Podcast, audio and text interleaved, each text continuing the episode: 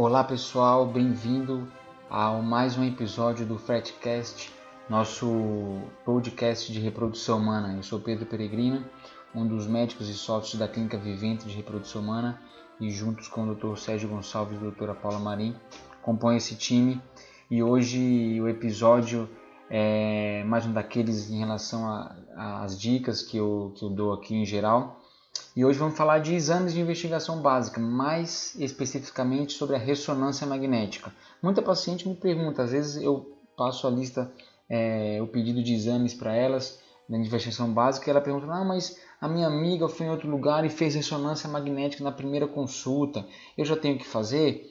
É, faz parte da investigação básica é, do casal infértil, é, por que, que minha amiga fez e eu não faço? Bom, a ressonância magnética não faz parte dos exames obrigatórios da investigação básica do casal infértil.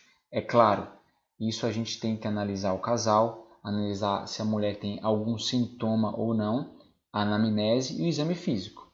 Então, se a mulher é jovem, é, não tem queixas em relação ao ciclo menstrual, não tem dor pélvica, não tem cólica, não tem aumento de sangramento, e o ultrassom transvaginal pélvico que a gente fez é normal ou não apresenta nenhuma dúvida em relação a, ao laudo, não tem necessidade alguma da gente fazer ressonância magnética de pelve. É claro, o ultrassom transvaginal é um exame é obrigatório, a gente faz essa investigação, faz parte do nosso exame físico.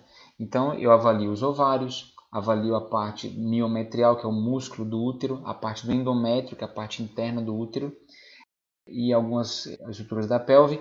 Se eu vejo que não tem nenhuma alteração, não preciso prosseguir com essa investigação. O exame está normal.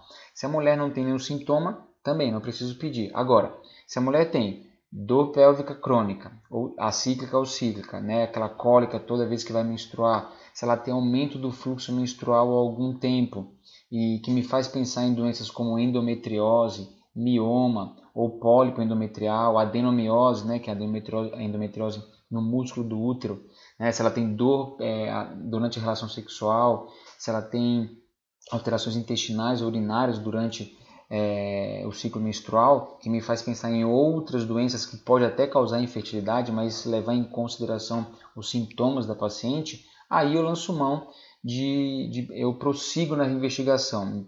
Então eu, a ressonância magnética aí sim é um dos exames que eu posso lançar mão para elucidar a minha hipótese diagnóstica. E às vezes, quando eu vou fazer ultrassom, existe alguma imagem. Será que tem um mioma submucoso? Ou será que tem imagem de pólipo? Será que tem alguma, algum sinal de adenomiose?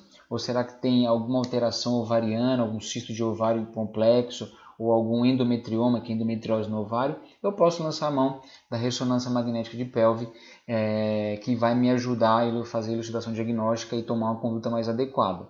A ressonância também é importante na investigação da endometriose, como eu falei. Então, o que, que a paciente sente quando ela tem endometriose, por exemplo? O que ela pode sentir? Cólica forte durante o ciclo menstrual, é, alteração, é, dor durante a relação sexual, alterações intestinais urinárias durante o ciclo menstrual. E aí sim, a ressonância, junto com o ultrassom é, transvaginal com preparo intestinal, então a ressonância de pelve é um dos exames que a gente é, usa, que a gente pede para tentar fazer o diagnóstico correto de endometriose. Porque se a paciente é sintomática, a minha conduta terapêutica pode mudar ou a sequência em relação a um possível tratamento em reprodução assistida pode mudar. Agora, se a paciente não tem nenhum sintoma, se ela não tem nenhuma alteração no ultrassom, eu não preciso fazer a ressonância magnética.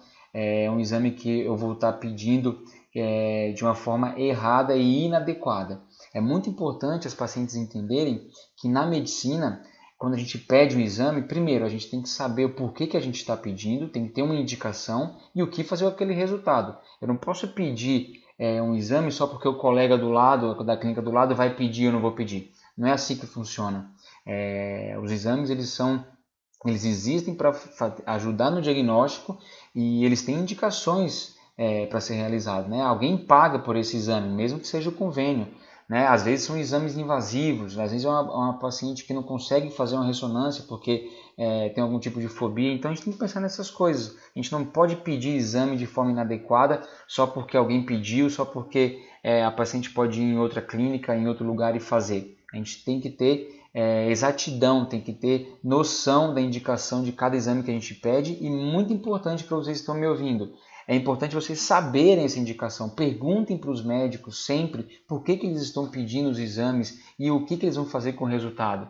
Porque também se é um exame que não, se não vai mudar minha conduta, se não vai ajudar na minha conduta terapêutica, não é, não, não é um exame que vai me ajudar e eu não tenho também o porquê de pedir é, o exame. Tá? Só terminando, então, quando se trata da mulher, os exames de investigação básica são as sorologias, que a gente sempre pede, padrão hormonal do ovário, padrão hormonal da tiroide, a prolactina, é, pode sim ou não pedir o hormônio antimileriano, um ultrassom transvaginal de pelve, a histrossalpingografia é importante, claro, para avaliar as trompas, e nunca esquecer de investigar o homem. Tem gente que pede ressonância, pede 567 exames para a mulher e esquece de investigar o homem, que é muito importante, principalmente com o espermograma basal tá bom? Então esse foi o episódio de hoje. Espero que essa dica em relação ao exame é, ajudem a vocês a diminuir essa ansiedade que vocês têm por fazer exame. Espero que tenha ajudado de alguma forma as nossas tentantes, tá bom?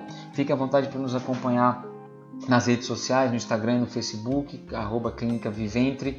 É, e se tiverem alguma dúvida, podem mandar um direct ou mandar e-mail para o médicos.viventre.com.br. Obrigado, pessoal. Até o próximo episódio.